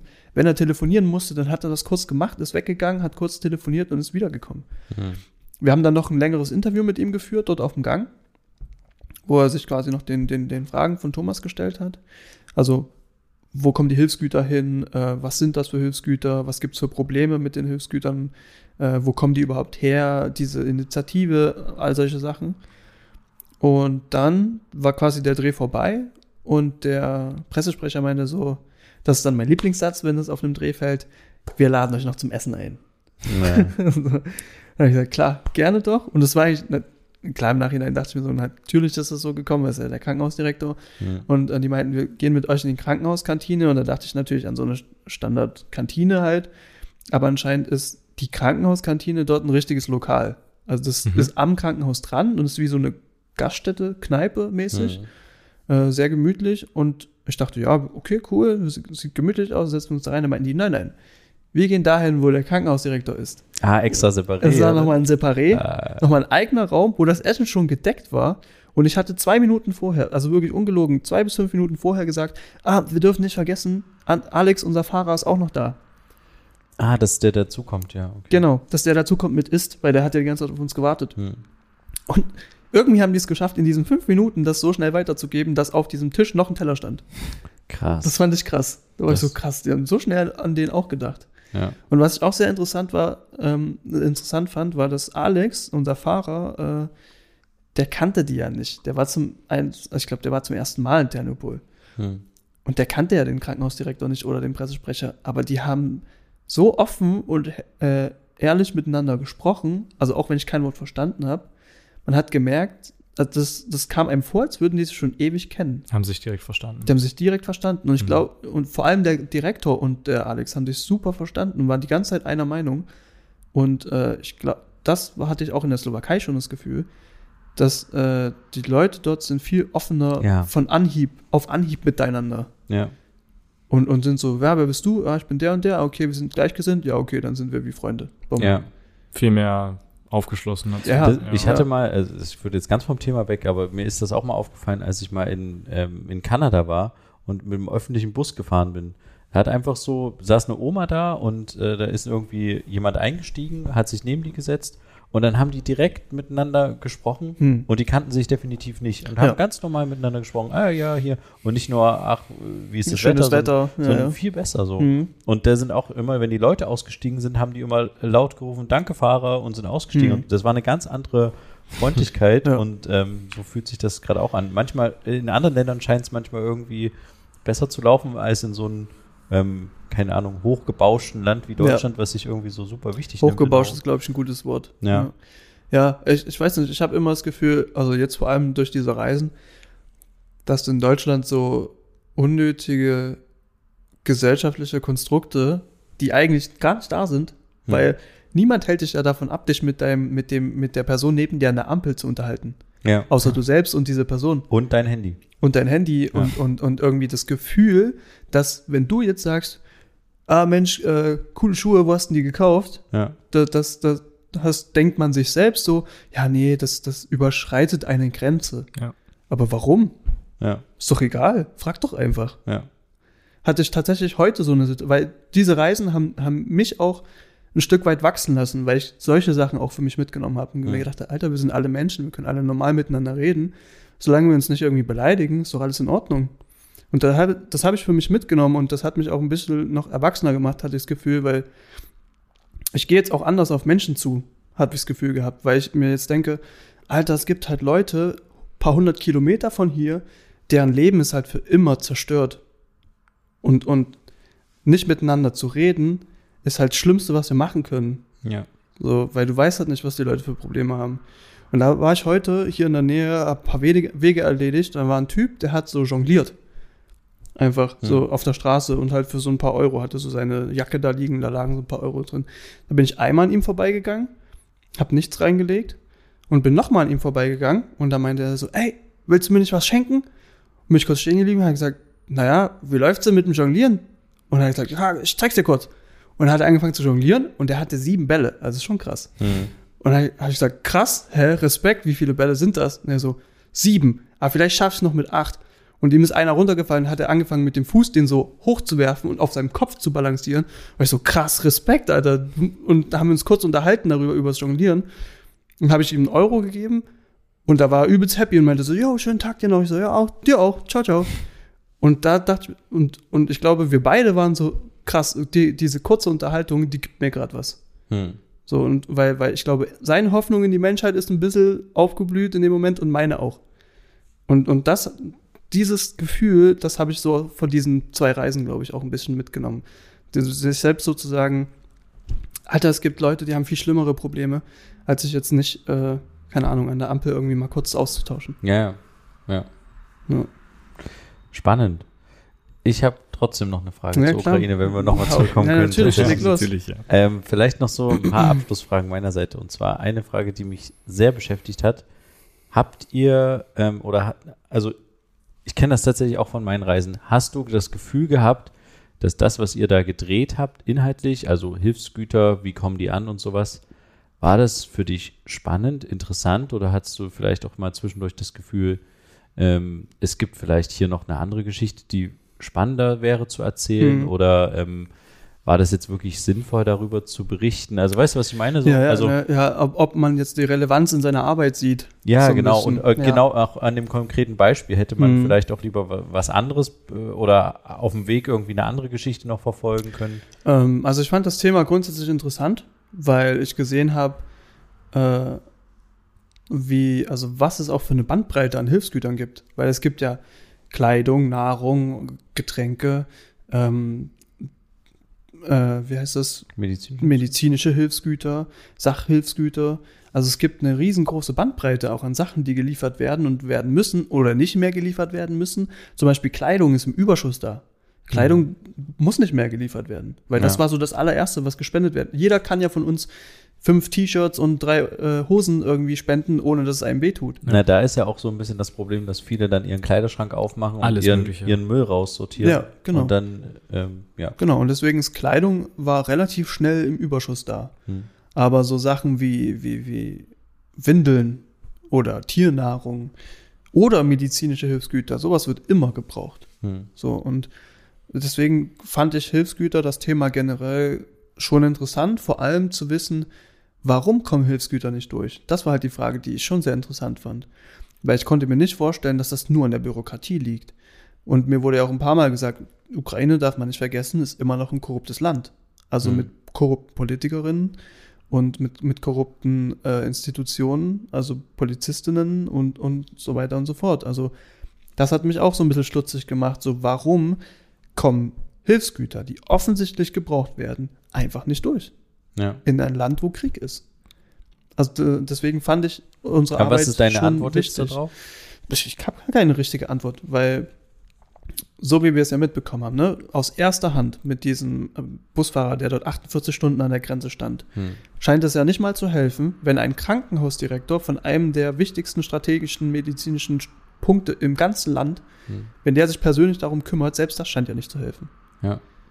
Also, also für mich, ich, ich kenne mich halt nicht aus, ich weiß nicht, wie, wie sehr das der, Wahrheit entspricht, aber das riecht für mich wie, als wenn Leute davon profitieren könnten, dass das nicht rüberkommt. Also es ist weniger, dass es tatsächlich vielleicht logistisch problematisch ist, Mhm. weil eben so viel los ist, deiner, Ja, all genau. deinem Eindruck her, sondern Ja. mehr, dass da vielleicht irgendwas bewusst schief läuft. Irgend, also das Gefühl hat es in mir ausgelöst, Okay. ja. Weil, ich sag mal so, ein Bus fünf Stunden an der Grenze stehen zu haben, zehn Stunden an der Grenze stehen zu haben, von mir aus 15 Stunden an der Grenze stehen zu haben, das kann alles passieren in einem Land, wo Krieg ist. Weil ich habe es ja so in abgeschwächter Form auch erlebt. Wir waren ja fünf Stunden an der Grenze und wir waren einfach nur ein Bus mit Personen. Hm. Also da gibt's nicht viel zu kontrollieren. Da gibt's Reisepässe zu kontrollieren und kurz mal das Gepäck zu kontrollieren. Warum das fünf Stunden dauert, habe ich mich auch schon gefragt. Hm. Also es ist keine lange Schlange, in der man fünf Stunden wartet, sondern man wartet direkt am Grenzposten. fünf Genau, Stunden. also man wartet, also wir waren Also Reisebusse, waren wir, wir Ja. waren glaube ich nur sechs, sieben Reisebusse. Rechts von uns war eine sehr lange Schlange an LKWs, aber die haben ja eigentlich auch alle ihre Papiere. Also ich finde, das kann ja nicht so lange dauern. Und wenn wir nur fünf, sechs Reisebusse sind, warum dauert es dann quasi im Schnitt eine Stunde pro Reisebus da durchzukommen? Ja. Und deswegen frage ich mich, und grundsätzlich ist ja die Zeit, die die, die, die, die Leute warten müssen, die aus der Ukraine raus wollen, wesentlich länger als die, die rein wollen. Weil es Ach, gibt ja, naja, es gibt ja logischerweise weniger Leute, die in die Ukraine rein wollen, als die, die raus wollen. Ja, aber die Wartezeit auch am Grenzposten selbst, also wenn du bis, bis zum Grenzposten hingekommen bist, ist es trotzdem lang. Weißt Also, weißt du, was ich meine? Also genau, und also wir haben ja beides gemacht. Wir Ja. sind ja logischerweise, sind wir ja reingefahren und rausgefahren. Und als wir reingefahren sind, waren wir in der Schlange mit vielleicht 10 LKWs und 20 PKWs oder Mhm. 30. Lass es 30 PKWs sein. Aber dafür haben wir von Anstellen bis zum Drübensein vielleicht zwei Stunden gebraucht. Hm. Und auf der Rückfahrt waren da sicherlich 50 LKWs, die raus wollten, Hm. Sechs Reisebusse. Es gibt ja keine Reisebusse, die reinfahren in die Ukraine. Hm. Und noch, keine Ahnung, noch mal 50 PKWs. Aber was ist, was, was machen die LKWs da? Sind das LKWs, die was vorbeigebracht haben und jetzt wieder rausfahren? Ich oder? glaube schon, ja. okay. Also das sind wahrscheinlich LKWs, die, leer die zurückfahren. genau, die leer zurückfahren Okay. und dann äh, wahrscheinlich irgendwann wieder zurückkommen. Hm. Ja. Ja, ähm, ne, worauf ich hinaus wollte, ist, lass halt einen LKW-Fahrer irgendwie 5 Stunden, 10 Stunden, 15 Stunden an der Grenze warten. Okay, das verstehe ich. Hm. Aber 48 Stunden Mhm. und immer noch keine Lösung? Ja. Also das klingt für mich einfach nur verdächtig. Hm. Noch nicht mal eine Lösung in Sicht. Ja, genau, nicht mal eine Lösung mal- in Sicht. Seit 48 Stunden ist das gleich, ist, ist der Tenor der gleiche. Das Papier ist nicht da. So. Es gibt keinen Lösungsvorschlag. Ja. Schon irgendwie seltsam. Also das heißt, ähm, um nochmal auf die Ursprungsfrage zurückzukommen, es äh, gab, äh, also es war schon ein spannendes Thema, was dich Mhm. auch selber persönlich interessiert hat. Ja, grundsätzlich schon, hat, mich hat das Thema schon interessiert. Und gab es die, Entschuldigung, ich habe dich Und, abgewürgt. äh, nee, nee. Äh, Gab es die, gab's die Überlegung oder hattest du auch das, ähm, das Bedürfnis, noch weiter ins Landesinnere, mehr Richtung Kriegszone zu gehen und mehr in die Richtung, wir machen jetzt äh, Kriegsberichterstattung zu machen? Oder spielte, oder war das von vornherein verabredet, dass es nicht stattfindet? Oder? Also es war nicht klar von vornherein verabredet, dass es nicht stattfindet, weil ähm, Thomas, unser Kollege, ist halt auch einfach ein Typ, der, wenn ihm das jemand anbietet, dann macht er das. Also so schätze ich ihn ein. Weil er ist ja auch ohne Vorbereitung nach der Slowakei-Reise keine 24 Stunden später einfach in die Ukraine gefahren, ohne irgendwas zu wissen. Ähm, aber also mich, ich war schon neugierig, okay, was, was passiert da? Wie genau sieht das aus in der Ostukraine? Ab wann wird es sozusagen wirklich gefährlich, irgendwo hinzufahren? Ab wann sieht man vielleicht in der Ferne tatsächlich russische Streitkräfte, Hm. die dann ja auch keine Rücksicht darauf nehmen, ob du von der Presse bist oder nicht, was man Mhm. ja auch schon mitbekommen hat. Ja. Und ähm, es, Aber du hattest jetzt nicht das Bedürfnis unbedingt da. ich hatte jetzt nicht unbedingt das Bedürfnis, dahin zu fahren, weil ich denke mir so, es gibt gestandene Kriegsreporterinnen, die das wahrscheinlich schon zum zehnten Mal machen, Ja. mittendrin zu sein, Naja. die eine Ahnung haben, die, die Training haben von, von der Bundeswehr, ähm, um das machen zu dürfen überhaupt, äh, die einen Stringer dabei haben, die, die ein gepanzertes Fahrzeug haben, wie T Thomas Kollege Arndt. Hm. Der war ja im tiefsten, tiefsten Inneren der Ostukraine unterwegs. Mit gepanzertem Fahrzeug, Strimmer, Stringer, äh, äh, Schutzweste, allem drum und dran. Hm. Und wir hatten ja nicht mal eine Schutzweste. Ja. Also, ich, ich habe hab mir dann halt gesagt, okay, wenn mir das jetzt jemand anbieten würde, was würde ich sagen? Wahrscheinlich nach irgendwie fünfmal drüber nachdenken und wenn mir jemand sagt, ja, wir haben diese und jene und jene Sicherheitsvorkehrungen, würde ich auch mitfahren. Aber ist das wirklich nötig, mein Leben aufs Spiel zu setzen, nur weil ich neugierig bin? Mhm. Na, hättest du dich dafür entschieden? Also ich sag mal, da habe ich oft drüber nachgedacht, wo wir da waren. Und ich sag mal so, ähm, wenn mir jemand gesagt hätte, er kann mir versichern, dass alles dafür getan wird, dass ihr so sicher wie möglich seid und wir haben ein genaues Zeitfenster, wir haben gepanzertes Fahrzeug, wir haben eine sichere Unterkunft für euch, für den Notfall, wir haben äh, einen Stringer, der sich extrem gut auskennt und Kriegs Kriegsgebietserfahrung hat. All diese Dinge, die man braucht, um sich wenigstens so sicher wie möglich zu fühlen. Dann wäre mein Punkt noch gewesen, vielleicht nicht mit dem Kollegen. Okay. Hm. Weil der Kollege äh, Thomas, also so, so gern ich ihn habe und so, so, so hoch wie ich ihn auch als Journalisten äh, schätze und ansehe, fühle ich mich einfach nicht sicher genug. Mhm. Also du hättest gerne noch jemand weitere, eine weitere Person da, dabei gehabt oder, oder Na, oder einfach ein Reporter oder eine Reporterin, die auch Kriegserfahrung Erfahrung hat, mit Ja, ja. Kriegsgebieten. Hm, hm. Weil ich glaube nicht, dass Thomas halt eine Erfahrung mit, mit, mit wirklich brenzlichen Kriegsgebieten hat. Ja, okay. So, und da muss ich halt jemanden dabei haben, auf, auf den ich mich halt zu 100% verlassen kann. Und das betrifft alle in dem Moment. Also hättest du dich vielleicht überreden lassen. Aber es stand nicht zur Genau, Debatte. Es stand nicht zur Debatte. Und Okay. ich, ich aber grundsätzlich, klar, ich meine, also mein Ziel, als ich angefangen habe, so Kameraarbeit zu machen, war halt nicht irgendwie mal Kriegsberichterstatter zu sein. Ja, ja. Aber dann auf einmal da irgendwie reinzurutschen, macht einen natürlich neugierig. Mhm. Und, und, Ja, und, klar. und natürlich sagst du dir, Alter, wenn mir das jetzt jemand anbietet, da, da pocht schon das Adrenalin in meinen Venen, nur davon zu hören. Ich glaube aber, um ehrlich zu sein, ich weiß nicht, ob ihr beide das Video gesehen habt von diesen Sky-Reportern, die beschossen wurden in der Ukraine vor, Nee. das wäre schon vor ein paar Wochen oder sowas gewesen. Die waren halt irgendwie im Fahrzeug unterwegs und wurden auf einmal beschossen. Meinst du die halt- amerikanischen? Ja, ja. ja. Waren das Sky Reporter, ja? Ich glaube, es waren Scare. Und dann Ja. sind die irgendwie weggerannt und sowas. Der, der Kameramann hat die Kamera laufen lassen und Mhm. so. Und es war ein sehr heftiges Video, weil man so wirklich auch sieht, wie die versuchen, aus dem Auto auszusteigen und du siehst richtig die Einschüsse, wie das so richtig, wie man das im Film du kennt, dann. Ja. dann äh, so, so Funkenflug halt auch gibt. Ne? Ja. Und ähm, in, da ist mir nochmal klar geworden, dass man sich das, glaube ich, weil du gerade sagtest, der, man sieht vielleicht die russische Front oder sowas, man stellt sich das irgendwie so vor, so ein bisschen, da sind halt da Panzer und da Panzer, Hm. aber man sieht die einfach nicht, Nee. wenn die auf dich schießen Ja. aus einer großen Entfernung. Du bist da im Fahrzeug unterwegs und fährst gerade ähm, in der Autobahn entlang und du wirst einfach beschossen. Du siehst ja nicht, von wo du beschossen wirst. Du Mhm. hast eine ungefähre Richtung. Aber diese Vorstellung, dass man den, den, den Feind dann in dem Moment sieht oder die, Und dann die sagen Russen- kann, okay, und lass umdrehen. Ja, genau. Ja, genau. Ja. Das gibt's, glaube ich, nicht. Ja, das nee. ist, glaube ich, eine Illusion. Ähm, Ich meine, das Du musst da voll auf die die, Sicherheitskräfte vor. Ort dann vertrauen, Genau. die wissen, wo sind die Russen, wo sind wir Ja. und wo ist Und wenn er sichere jetzt hier aussteigt, seid ihr vielleicht ein leichtes Ziel, weil Genau, alles freies Gelände Ja. ist oder so. Ja. Also ich habe damals, ähm, als ich auf dieses ähm, ähm, Seenotrettungsboot gegangen bin und da gab es viele Diskussionen und sowas, ist das alles sicher, was wir hier machen und so, weil das Boot nicht in dem besten Zustand war. Und ich habe dann meine Entscheidung, dass ich das mache, davon abhängig gemacht, wer die Leute sind, die mitkommen. Also so Mhm. ähnlich wie du. Ja. Und ich habe dann das vor allen Dingen an eine Person ähm, festgemacht, und zwar war das ein ehemaliger Offi Offizier der Bundeswehr, der auch bei der Marine war und Mhm. der gesagt hat, ähm, das ist zwar alles zusammengeschustert, aber es geht. Ja. Wir werden, wir werden nicht untergehen. Hm. Und das war für mich die Hau der Hauptgrund, zu, äh, das mitzumachen. Ja. Aber dann hast du das quasi ähnlich, dass du auch sagst, es hängt von den Personen ab quasi. Ja, definitiv. Also, weil ich, ich kann halt nur das machen, was ich kann und das ist halt die Kamera halten. Mhm. Ja. So und halt, keine Ahnung. Alles andere muss ich halt Leuten in die Hände legen, die halt Ahnung von dem haben, was sie machen. Aber eine Eigenschaft, die du dir ja bestimmt jetzt auch schon angeeignet hast, weil wir auch schon wieder, es tut mir leid, dass wir wieder auf diese Corona-Demos kommen, aber auf diese ganzen Demonstrationen, wo du auch viel warst, Mhm. hast du ja bestimmt auch schon dieses Gefühl entwickelt, dass du merkst, wenn eine Situation brenzlig wird. Oder? Ja, ja. Ich Das- glaube, das ist, ich glaube, das hat weniger damit zu tun. Also ich glaube, das ist, also auch äh, habe ich das mehr dadurch irgendwie gelernt.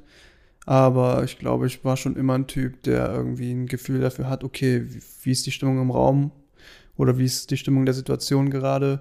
Okay, der Typ in meinem Augenwinkel bewegt sich komisch, der Typ in meinem anderen Augenwinkel bewegt sich komisch. Also ähm, das Gefühl hatte ich schon immer so ein bisschen veranlagt, glaube ich. Aber ja, durch diese Demos hat man immer noch so ein bisschen mehr das Gefühl, ähm, Ist man wachsamer. ist man wachsamer, genau. Man guckt sich ein bisschen mehr über die Schulter auch. Äh, man denkt sich so, okay, diese Leute hinter uns, die laufen uns gerade ein bisschen lange hinterher und unterhalten sich ein bisschen zu leise gerade hinter uns. Äh, ja, also man ist definitiv wachsamer geworden, ja. Mhm. Aber ob einem das halt in so einer Situation, Was hilft. wo wirklich hilft, wo halt scharf geschossen wird, äh, da weiß ich nicht. Mhm. Ja. Eine letzte Frage noch zu den Hilfsgütern. Ähm, habt ihr, konntet ihr irgendwie was mitbekommen oder was gesagt bekommen von irgendeiner Person vor Ort, ob es Hilfsgüter gibt, die verschwinden? Äh, ja, ja, ja, tatsächlich ähm, nicht vor Ort, aber auf, als wir auf dem Weg in die Ukraine waren, äh, ein, ein, Bekannter von mir äh, hier aus Leipzig, der ist Ukrainer, den Mhm. kenne ich so äh, aus der Graffiti-Szene. Und der hat mich angeschrieben und meinte, eine gute Freundin von ihm ist in der Ukraine und die hat berichtet von gestohlenen Hilfsgütern und verkauften. Oh, okay. Ja. Verkauften. Und ähm, dann haben wir nachgefragt, okay, interessant, kann uns die Kollegin oder deine Freundin vielleicht irgendwie ein Interview geben? Und sie meinte, nee, sie möchte das nicht, weil sie äh, Angst hat, sozusagen das Militär, das heime, heimische Militär zu verraten, Mhm. Ah, okay. ähm, weil die ja sozusagen wie die Helden sind. Und dann hat sie uns aber wenigstens den Namen der Stadt genannt. Und zwar war das Uschgorod. Und Uschgorod ähm, war, ist ganz interessant, das war nämlich der Ort, äh, wo wir in der Slowakei waren. Äh, auf, der, anderen auf Seite. der anderen Seite der ah, ja, Grenze. Stimmt, ja, ich entsinne mich. Das, genau. war, das war der große Grenzübergang, an dem wir waren. Mhm. Und er hat uns erzählt, dass der Bürgermeister von Uschgorod sogar verhaftet wurde, weil der äh, Hilfsgüter verkauft hat. Aber ich, also klar, das passiert bestimmt und das wird auch in der Ukraine bestimmt heftiger passieren, aber ich glaube, so äh, Krisen werden immer ausgenutzt. Das sehen wir Natürlich, ja auch ja. in Deutschland mit der Ja. Maskengeschichte Wir, wir haben, der CDU. also wir haben noch wesentlich schlimmere Sachen gehört. ja. Also Menschenhandel, äh, Prostitution, Entführungen. Gerade auch, Ähm, genau, was du sagtest, äh, Menschenhandel, Prostitution ist, glaube ich, ein Riesenthema, was uns noch die nächsten Jahre dann auch beschäftigen wird, weil Ja. ja auch viele, also ich nehme es mal einfach an, dass viele auch unbegleitet unterwegs Ja. sind, Jugendliche, Ja. Das, da, da werden viele Leute gerade Geschäfte Es machen. gibt ja jetzt schon in Leipzig Aufrufe, dass Frauen und Kinder nicht einfach so mit Leuten mitgehen sollen, die ihnen Hilfe anbieten. Ja. Ja, das ist dann vielleicht auch noch so ein Ding, ne? Wenn du dann Mhm. vor Ort irgendwie bist und bereit bist, Leute mitzunehmen, irgendwie, wie vertrauenswürdig sind da manche? Und deswegen waren ähm, auch gerechtfertigt, gerechtfertigterweise, als wir das erste Mal an der, an der ukrainischen Grenze waren mit, mit Mission Lifeline, Hm. waren sehr, sehr viele Leute extrem misstrauisch. Und die waren so, wer seid ihr, wo kommt ihr her, wir wollen nicht mit euch mitfahren. Manche sind tatsächlich erstmal gegangen, haben das weitergesucht und nach einer Stunde oder so kamen die wieder, nachdem die sich wahrscheinlich informiert die haben es hatten, gegoogelt dann, ja. haben es gegoogelt oder sich Ja. durchgefragt und gesagt, ja, okay, wir vertrauen euch. Also Aber, ja. sehr, gerechtfertigt. Verstehe ich auch gerade auch, weil ja der, als ihr da wart, war ja der Krieg erst einen Tag ausgebrochen. Das war relativ Nicht frisch. mal. Das war so, Ja. also knapp Und einen es gab Tag ja noch her. gar keine wirkliche Ja. Koordination von Genau. Hilfe und sowas. Aber dass es da definitiv schwarze Schafe gibt und dass da nicht Mhm. alles koscher läuft, ich glaube, das ist klar. Ja. Aber äh, eine Sache wollte ich auf jeden Fall noch erzählen und Ja. zwar war das wahrscheinlich der skurrilste Moment, den wir erlebt haben, als wir dort waren. Äh, da waren Thomas und ich auf der Empfehlung von Alex, unserem ukrainischen Freund, hin, äh, in so einer Mall gleich um die Ecke von uns essen Ja. und wollten so typisch ukrainisch essen. Und Mhm. da gab es halt so ein Buffet ähm, mit, mit so Piroggen und allem drum und dran, irgendwie frischem Essen, das war ganz, war ganz lecker. Und es war mitten am Tag, so kurz vor 16 Uhr. Haben uns, es war rappelvoll, also da waren extrem viele Leute. Keiner trägt da sowieso, sowieso trägt da keiner auch eine Maske, so. ja, Corona ist da wahrscheinlich. Corona ist da gar kein Thema. Ja. Ähm, auch verständlicherweise. Ne? Und ähm, dann haben wir uns halt da bedient, dann waren wir an diesem Buffet, haben uns unterhalten. Und plötzlich kam eine ganz laute Durchsage, Sp- Lautsprecherdurchsage, und das fand ich schon seltsam, weil das passiert ja nicht einfach so in so einer Mall. Und auf einmal, von jetzt auf gleich, haben alle Leute, schaut mal, von jetzt auf gleich haben alle Leute in dieser Mall einfach alles stehen und liegen gelassen. Die Nationalhymne ist laut ertönt über diese Lautsprecher und alle an- haben angefangen zu singen. Ach krass. Mhm. Alle stehen auf, fassen sich an die Brust, egal, Kinder, Frauen, Männer, alle, Angestellte, völlig egal, haben sich an die Brust gefasst und, und aus voller Brust die Nationalhymne angestimmt. Und ich konnte halt nichts anderes machen, als mich in die be nächstbeste Ecke zu stellen, um so wenig wie möglich aufzufallen. Thomas stand auch neben mir und wir waren beide sichtlich so berührt davon, was da gerade passiert, weil das einfach so ein skurriles Bild war, ne? Also du, das kannst du sich ja in Deutschland halt nicht vorstellen. Dass halt in der deutschen Mall auf einmal alle anfangen, die deutsche Nationalhymne zu singen um 16 Uhr. Und jetzt Aber- die Frage dazu, habt genau. ihr es gefilmt? Natürlich haben wir es nicht gefilmt. Und genau das ist nämlich das Ding, wo man dann immer so eine Gratwanderung macht. Ja. Filmt man das jetzt? Weil das ist ja, wie du beschreibst, ein, ein bewegender Moment, Ja. der ja auch Außergewöhnlich ist. filmisch festhaltbar ist. Und Ja. ich weiß nicht, ob man das so richtig betitelt.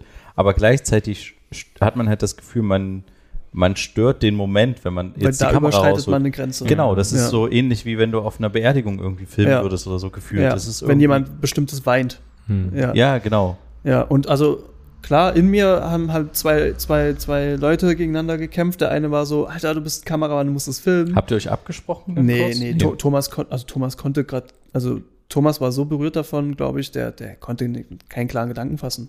Okay. Und Der du war- hast dann entschieden für dich, ich mach das ja, nicht. ich war so, Ja, nee, ja. das mache ich auch nicht. Also, Aber konntet ihr rauskriegen, warum das war? War das wie so eine Gedenkstunde? also vielleicht? es war halt so, es wurde quasi diese Nationalhymne angestimmt, dann war die Nationalhymne vorbei und Mhm. dann haben die ähm, in alle ähm, im Chor nochmal, ohne die Musik, ähm, äh, diesen äh, ukrainischen, ja, wie eine Art Kriegsspruch aufgesagt. Mhm. Slava Ukraine, Heroem Slava. Also ähm, Ehre der Ukraine und Ehre den Helden. Mhm. Sowas in der Richtung. Ähm, und ähm, dann haben wir uns zum Essen hingesetzt und dann äh, neben uns da saß ein Pärchen, die waren so Anfang 30, äh, Mann und Frau. Und äh, die Frau hat uns dann angesprochen, meinte so, hey, äh, wo kommt ihr her? Und wir so, na, wir sind Deutsche. Die so, ach krass, seid ihr hier Soldaten für die Armee, Freiwillige? Wir so, und so, nee, nee, wir sind Journalisten, alles gut. Und die so, ah, okay, krass. Äh, Und dann haben wir sie gefragt, warum gesungen wurde. Und sie meinte, ach, wir haben das gar nicht mitbekommen, wir waren gar nicht in der Mall. Und sie, sie wusste auch nicht genau. So, hä, okay, was, was meint ihr? Wirklich? Ist das gerade passiert? Okay, krass. Aber anscheinend war das so eine spontane Aktion. Also es kann sein, dass es da jeden Tag in der Mall passiert. Kann auch sein, dass es einfach so passiert Genau, ist. es kann auch sein, dass es einfach so passiert ist. Hm. Aber das macht es ja noch skurriler, dass dann einfach trotzdem alle mitgemacht haben. Ja.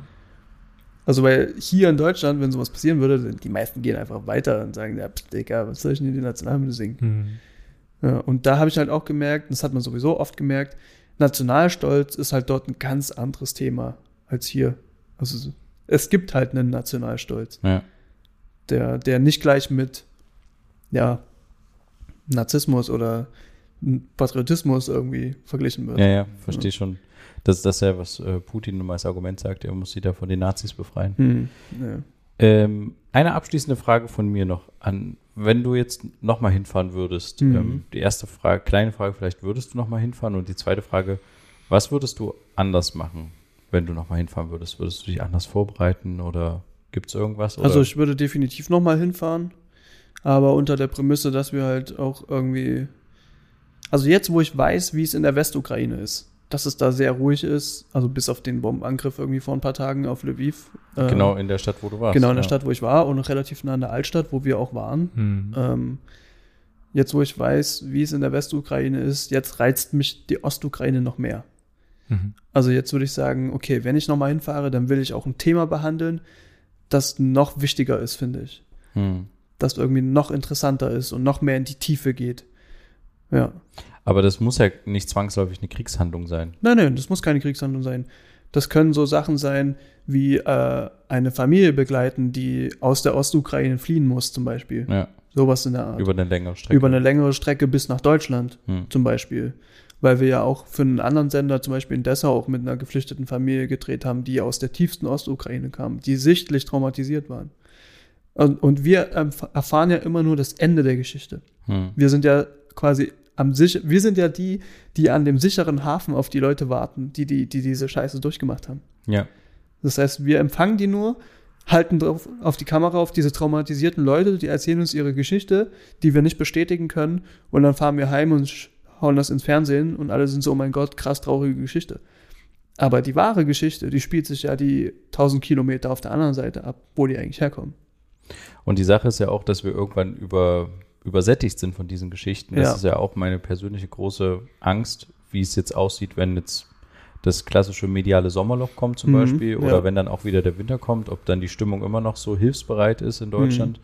oder ob es dann irgendwann nicht mehr so, so präsent ist, das Thema, Hm. weil ja viele der Meinung sind, der, der Krieg hat äh, kurz angefangen, der wird auch wieder enden, Ja. schnell, aber es kann halt auch einfach noch ein bisschen dauern und selbst wenn der Krieg jetzt äh, morgen aufhören würde, sind die Folgen des Krieges ja noch äh, jahrzehntelang auf Ja. jeden Fall für, für ganz Europa zu Ja. spüren. Ja.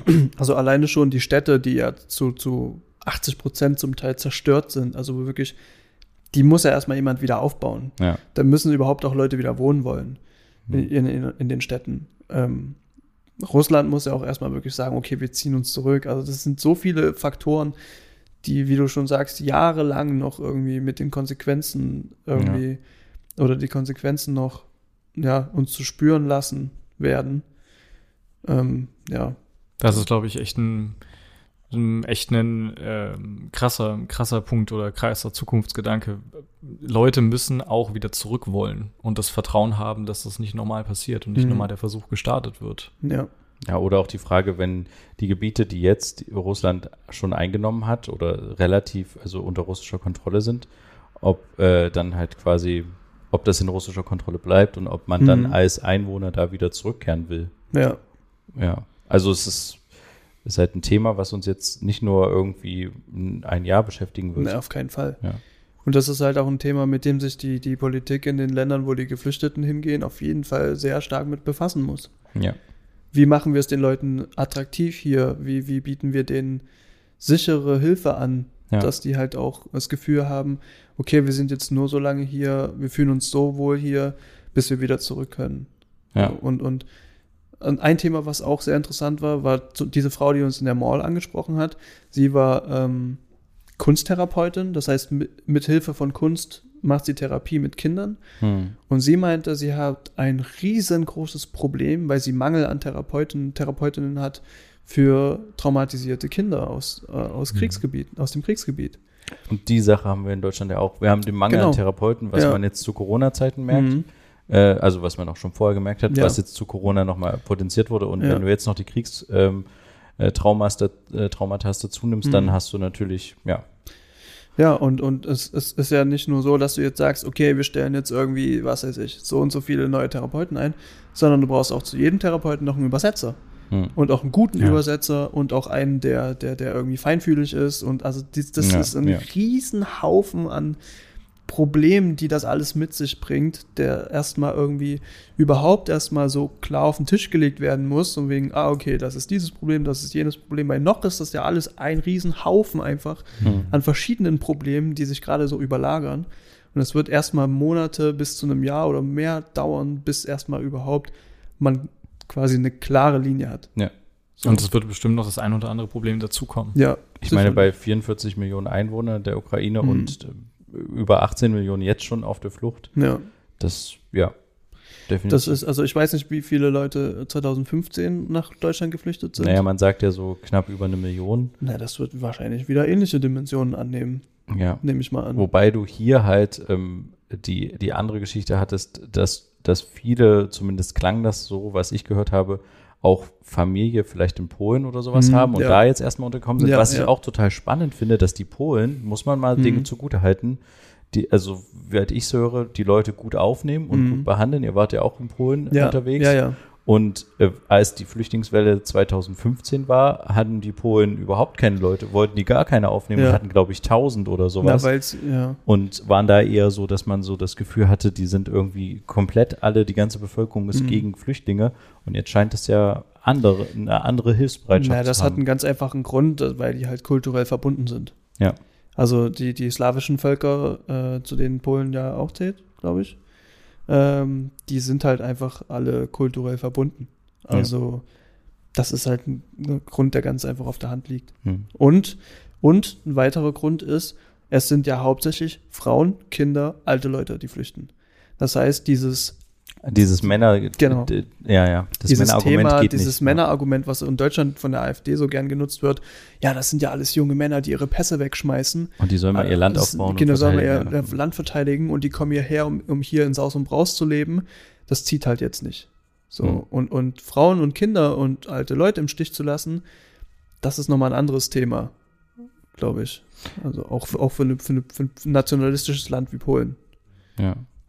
Ich glaube, du hast es eigentlich in der Mitte der Folge ganz schön gesagt, dieses, wenn wir uns als Menschen wieder ein bisschen mehr begegnen und zuhören und miteinander sprechen, äh, so wie du das beschrieben hast mit dem Jongleur, dann kann man auch viel mehr Probleme lösen und Ja. vielleicht auch die Probleme, die jetzt auf uns zukommen werden in den nächsten Jahren. Hm. Und ähm, es ist schön, jetzt ähm, äh, gerne zu spenden und so, aber vielleicht sollte man nicht vergessen, was jetzt noch für ein Rattenschwanz dranhängt Ja. ähm, nach zwei Monaten Krieg und Ja. Ja, es ist nicht was jetzt noch passiert und dass man da noch seine, seine Hilfsbereitschaft tatsächlich noch offen hält. ja.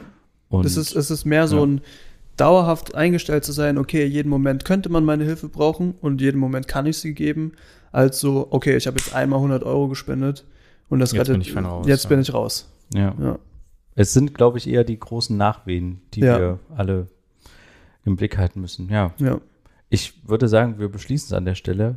Äh, Ja. Wir danken dir sehr, sehr, ja, ich danke sehr, euch, sehr, dass Moana, ich dabei dass sein wir durfte. Einblick in deine Geschichte haben konnten und in deine Reise. Wir hören uns Mhm. bestimmt irgendwann mal Wir hören uns bestimmt, Bestimmt, mal wieder, ja. weil Moana hat natürlich noch andere Projekte Ja, am Start. Vielleicht, vielleicht Ferninterview von der Osterinsel. Ja. Richtig. Das könnte das, auch cool Das können wir sein. hier kurz anteasern. Moana hat nämlich einen YouTube-Kanal, Inselfieber heißt der. Oh, ein Shoutout. Da cool. macht er, ähm, macht er äh, sehr schöne Videos äh, über sein Leben, seinen kulturellen Hintergrund ähm, und ja, es sind einfach coole Videos und Mhm. das wird auch noch zum Thema Auswandern Hm. äh, weiter genutzt werden von ihm und äh, gerne mal vorbeischauen. Und ansonsten würde ich sagen, was das diese Woche. Schaltet auch gerne nächste Woche wieder ein, wenn es wieder heißt, zwei Brüder. Eine Brotherhood. Macht's gut, bis dann, tschüss. ciao. Ciao. ciao.